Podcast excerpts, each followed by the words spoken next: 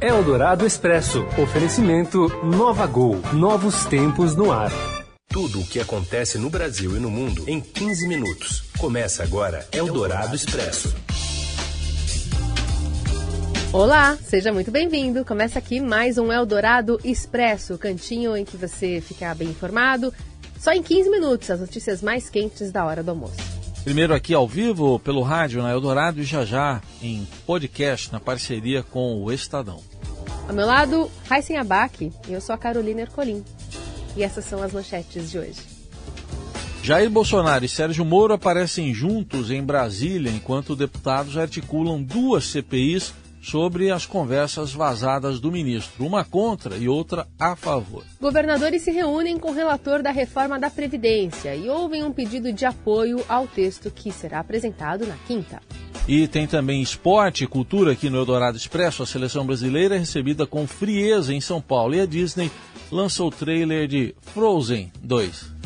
Eldorado Expresso. Presidente Bolsonaro e o ministro da Justiça Sérgio Moro se reuniram mais cedo no Palácio da Alvorada. A reunião ocorreu após o site The Intercept publicar no fim de semana a reportagem com mensagens atribuídas a Moro e a procuradores da Operação Lava Jato. Após o encontro no Alvorada, Bolsonaro e Moro seguiram para uma cerimônia militar na Marinha do Brasil sem falar com jornalistas.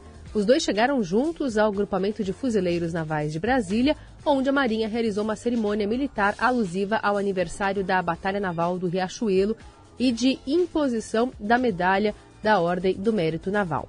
Enquanto isso, deputados governistas e da oposição articulam duas CPIs, uma contra e outra a favor de Sérgio Moro. As informações chegam de Brasília com Mariana Holanda.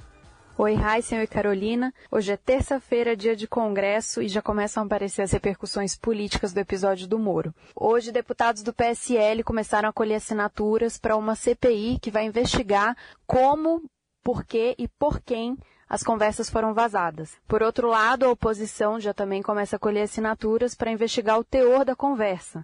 Eles querem, dizem que houve é, um erro de conduta do então juiz da Lava Jato e querem que isso seja apurado. A oposição tenta ainda chamar, convocar o ministro para falar no plenário da Câmara, como já aconteceu com o ministro da Educação, Abraham Weintraub. Então, essa semana já começou quente com esse episódio. Enquanto o presidente ainda está quieto, o PSL tenta reagir. Agora eles tentam colher assinaturas para essa CPI. Lembrando que não é uma tarefa fácil para nenhum dos dois lados. Quem vai ser aí o fiel da balança certamente vai ser o chamado centrão, os partidos de centro, né? Vamos ver como é que vai continuar essa semana. Eldorado Expresso. E um dia depois da divulgação dessa troca de mensagens entre Sérgio Moro e procuradores da República, a segunda turma do Supremo Tribunal Federal deve julgar um recurso do ex-presidente Lula para sair da prisão. Mais informações direto de Brasília com o repórter Rafael Moraes Moura. Boa tarde, Rafael. Olá, boa tarde, Carol. Boa tarde, Heisen. A segunda turma do Supremo Tribunal Federal deve julgar nesta terça-feira um recurso do ex-presidente Luiz Inácio Lula da Silva que pode colocá-lo em liberdade. Integrantes do Supremo ouvidos reservadamente pelo Estadão acreditam que a sessão pode servir para ministros darem recados ao ex-juiz federal Sérgio Moro e à Operação Lava Jato, depois do site da Intercept Brasil publicar o conteúdo vazado de supostas mensagens trocadas por Moro e o coordenador da Força Tarefa da Lava Jato em Curitiba, Deltan Dallagnol. As conversas supostamente mostrariam que Moro teria orientado investigações da Lava Jato por meio de mensagens trocadas no aplicativo Telegram. O site afirmou que recebeu de fonte anônima o material. E o que, que vai ser julgado hoje à tarde na sessão da segunda turma aqui no Supremo? Bom, é um recurso de Lula que começou a ser discutido em abril deste ano, mas lá no plenário virtual do Supremo. Na época, em abril, um pedido de destaque do ministro Gilmar Mendes, no dia 12 de abril do mesmo mês, interrompeu esse julgamento, o que faz com que o processo seja agora discutido presencialmente pelos integrantes da segunda turma do Supremo. Essa vai ser a última sessão presidida pelo ministro Ricardo Lewandowski, que vai deixar o comando da turma, mas seguirá fazendo parte dela. Lembrando que na semana que vem não temos mais sessões da turma, em virtude do feriado de Corpus Christi, e no fim do mês quem assume o colegiado é a ministra Carmen Lúcia, que é considerada mais linha dura no julgamento de investigados, vai assumir a presidência da turma e vai ter o controle do que deve ser examinado nas sessões. Esse recurso do Lula, a gente tem que lembrar que em fevereiro, o ministro Edson Fachin, relator da Operação Lava Jato no Supremo, negou o pedido de liberdade de Lula. O Lula está preso desde abril do ano passado na Superintendência da Polícia Federal em Curitiba, ao ser condenado no caso do Triplex Guarujá. Então, assim, no caso em questão, Lula, por que, que o Lula recorreu ao Supremo? Bom, ele recorreu ao Supremo depois de um outro ministro, o ministro Félix Fischer, lá do Superior Tribunal de Justiça, ou seja, uma instância inferior, ter negado individualmente um recurso do petista contra a sua condenação no caso do Triplex Guarujá. No entanto, essa decisão individual do Félix Fischer, no caso do Triplex, foi reajustada, foi reformada pela quinta turma do STJ, em decisão colegiada e unânime que confirmou em abril deste ano a condenação do ex-presidente por corrupção passiva e lavagem de dinheiro no caso Triplex, mas reduziu sua pena. Eu sei que é um pouco complicado, um pouco de juridiquês, mas explicando em detalhes. O Lula recorreu ao Supremo contra uma decisão do STJ que foi dada por esse ministro Félix Fischer. Só que enquanto esse recurso do Lula tramitava aqui no Supremo, o próprio STJ julgou esse, esse pedido de liberdade do Lula no colegiado. Ou seja, a decisão individual do ministro Félix Fischer, que está sendo contestada pelo Lula aqui no Supremo, ela não existe mais, porque ela foi ajustada pela quinta turma do STJ ao manter a condenação do Lula. Então existe a possibilidade, segundo a gente apurou aqui, de que os ministros aleguem que esse recurso do Lula especificamente tenha perdido objeto no juridiquês, ou seja, já que ele está contestando uma coisa que não existe mais. Mas tem outros processos, outros casos que seguem em discussão e podem ser analisados hoje à tarde. E no fim do mês está previsto um julgamento muito importante em que a defesa do ex-presidente Luiz Inácio Lula da Silva acusa o ex-juiz federal Sérgio Moro de ser parcial ao condená-lo no caso do triplex. Esse caso da suspeição do Moro, dessa parcialidade do Moro, deve ser julgado no dia 25 de junho pela segunda turma do Supremo, já com a presidência da ministra Carmen Lúcia. Eldorado Expresso. Bom, importante a gente acompanha, né, todas as informações lá direto do Supremo. Agora, o relator da reforma da Previdência se reuniu hoje com governadores em Brasília para pedir apoio ao texto que pretende apresentar na próxima quinta. A repórter Mariana Halpert tem informações. 25 governadores de todo o país se reuniram aqui em Brasília nesta manhã para discutir com o relator da reforma da Previdência, o deputado Samuel Moreira, detalhes da proposta. Os governadores querem que ele retire do texto as mudanças previstas para o BPC, que é um benefício pago a aposentados carentes, e também as mudanças para a aposentadoria rural. Eles também pediram a retirada do regime de capitalização, considerado um ponto-chave da proposta, e a manutenção das regras previdenciárias na Constituição. Samuel Moreira se comprometeu a levar para os líderes partidários os pedidos e a discutir com eles uma proposta. E temos convicção que podemos entregar um relatório muito melhor do que a PEC que chegou ao trabalho federal, mas muito melhor. E com essas premissas. Nós precisamos encontrar um processo de entendimento e viabilizá-lo com, algumas concessões, mas com força total para dar uma resposta para a sociedade. Brasil não pode perder mais tempo. As pessoas esperam isso de nós. O apoio dos governadores é importante para que eles possam convencer os deputados dos seus estados a apoiarem a reforma. O governador do Piauí, Wellington Dias, que é do PT, disse até que os deputados do seu partido podem ser convencidos, caso essas alterações sejam acatadas. Moreira deve apresentar seu parecer nesta quinta-feira e ainda há um impasse em torno da manutenção dos estados e municípios no texto final. A comissão especial da Câmara, que discute a reforma, deverá começar a debatê-la na próxima semana. Um abraço para vocês. E em entrevista ao jornal Eldorado, o presidente da Comissão Especial da Reforma da Previdência, deputado Marcelo Ramos, que é do PL do Amazonas, disse que irá conversar com líderes da minoria e da oposição para tentar blindar a discussão da proposta das polêmicas em torno do vazamento de conversas do ministro da Justiça, Sérgio Moro, com procuradores da Lava Jato. Desde que a comissão especial iniciou os trabalhos, nós temos conseguido blindar a reforma que as crises desse governo que são permanentes. Essa, obviamente, tem uma característica diferenciada, porque a oposição tem anunciado que vai obstruir todas as votações na Câmara dos Deputados até que os fatos sejam esclarecidos, mas hoje eu vou tirar o meu dia exclusivamente para isso, exclusivamente para fazer um esforço de seguir nessa tocada, de blindar a pauta econômica para que a política não contamine a vida das pessoas. Nós temos 12,7 milhões de desempregados, 4,7 milhões de desalentados. E essas pessoas não podem ser reféns das crises que a política gera. E ainda segundo Ramos, o discurso entre ele e o governador de São Paulo, João Dória, agora está afinado pró-reforma da Previdência.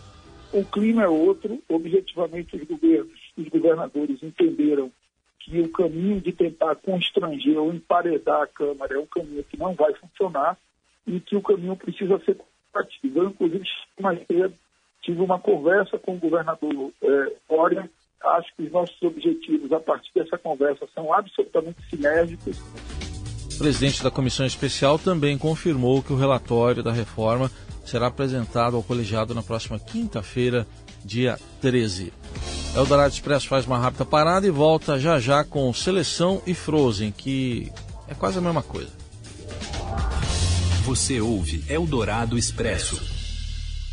Se você está escutando este programa, é porque não gosta de perder tempo. É para pessoas como você que a Gol tem o Gol Mais Conforto, com mais espaço entre as poltronas em todos os voos, para você descansar enquanto viaja, além das exclusividades da TV ao vivo e internet em todos os destinos, para você continuar fazendo o que quiser a bordo e chegar mais longe. Assim é a Gol, dando mais vida ao seu tempo, do jeito do brasileiro, que é o jeito da Gol. Nova Gol, novo Novos tempos no ar.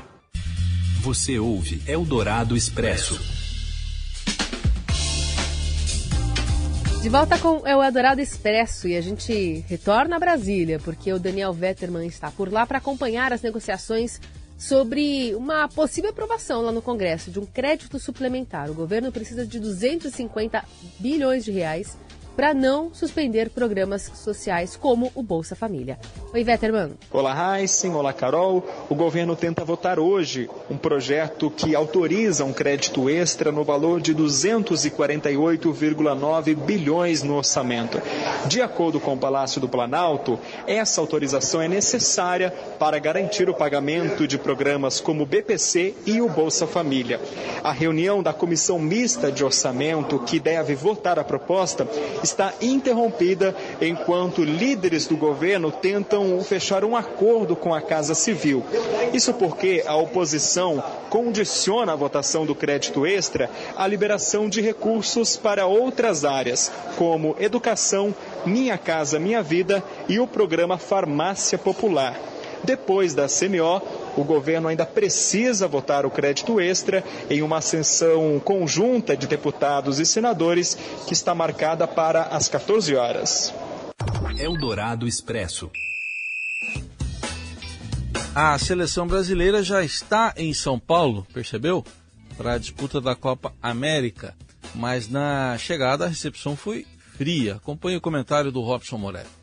Olá, amigos! Hoje eu quero falar da seleção brasileira. Seleção brasileira que está treinando em São Paulo, que sexta-feira faz a sua estreia no estádio do Morumbi na Copa América contra a Bolívia. Um jogo importante, um jogo é, legal para o torcedor brasileiro. Só que a seleção chegou a São Paulo é, em silêncio. Só que a seleção está em São Paulo e o público não foi lá na frente do, do hotel, não foi lá na frente do estádio, treina é, no Pacaembu.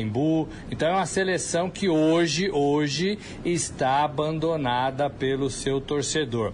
O torcedor de São Paulo tem aquele sentimento de amor e ódio pela seleção, né? Já aplaudiu muito, mas já vaiou também bastante, né? E aí, neste momento, sem Neymar, sem o carisma de alguns outros jogadores, jogadores, uma seleção quase toda ela vinda é, da Europa, né, de jogadores que atuam na Europa, alguns é, nem passaram pelo futebol brasileiro. Então, tudo isso distancia o público, o torcedor da seleção brasileira. Esse clima frio, esse clima de abandono, esse clima de silêncio em relação à seleção brasileira não é muito comum. Tite, lá atrás, quando assumiu a seleção em 2016, tinha mudado isso, tinha se aproximado um pouco mais, tinha melhorado esse entrosamento torcida-seleção, torcedor-time, mas mas isso parece que ficou para trás. É, o que poderia explicar isso? Mal, mal time na Copa do Mundo da Rússia, Neymar fora, Neymar aprontando um pouco, perdeu um pouco do carisma. E esses jogadores que não se identificam com o torcedor brasileiro. Mas a partir de sexta-feira, talvez tudo isso mude, talvez a seleção seja de fato abraçada aqui em São Paulo. É isso, gente. Falei. Um abraço a todos. Valeu. Eldorado Expresso.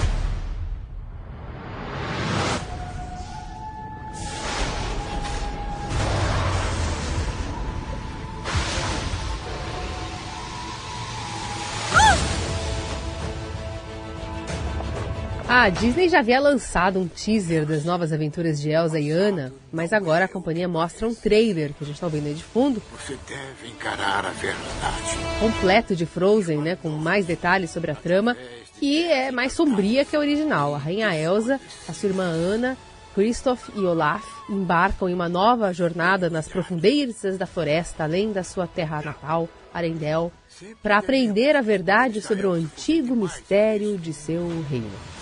O trailer tem uma sensação surreal, como um cavalo brilhante que aparece para Elsa debaixo d'água e uma pedra rolando que se transforma em uma criatura parecida com um troll que a adverte que passado não é o que parece.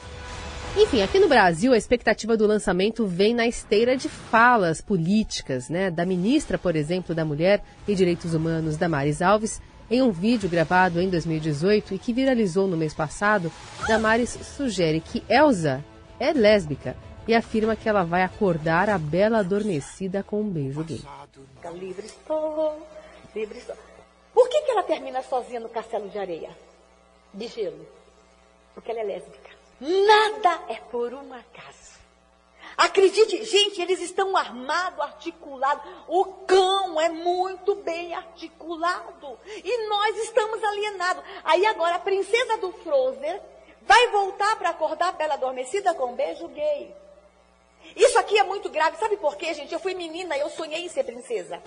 A gente está abrindo uma brecha na cabecinha da menina de três anos para sonhar com princesa.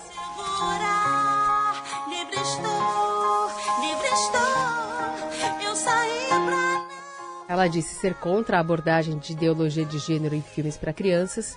Agora, a Disney não confirma o suposto spoiler né, que a ministra deu aí, e também não há nada no trailer que confirme a teoria. Aliás, Frozen 2 estreia nos Estados Unidos em 22 de novembro desse, ano e chega ao Brasil em janeiro de 2020.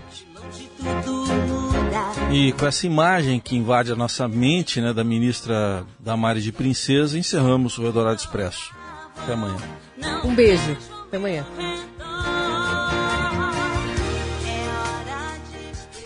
Você ouviu Eldorado Expresso tudo o que acontece no Brasil e no mundo em 15 minutos. Eldorado Expresso oferecimento Nova Gol novos tempos no ar.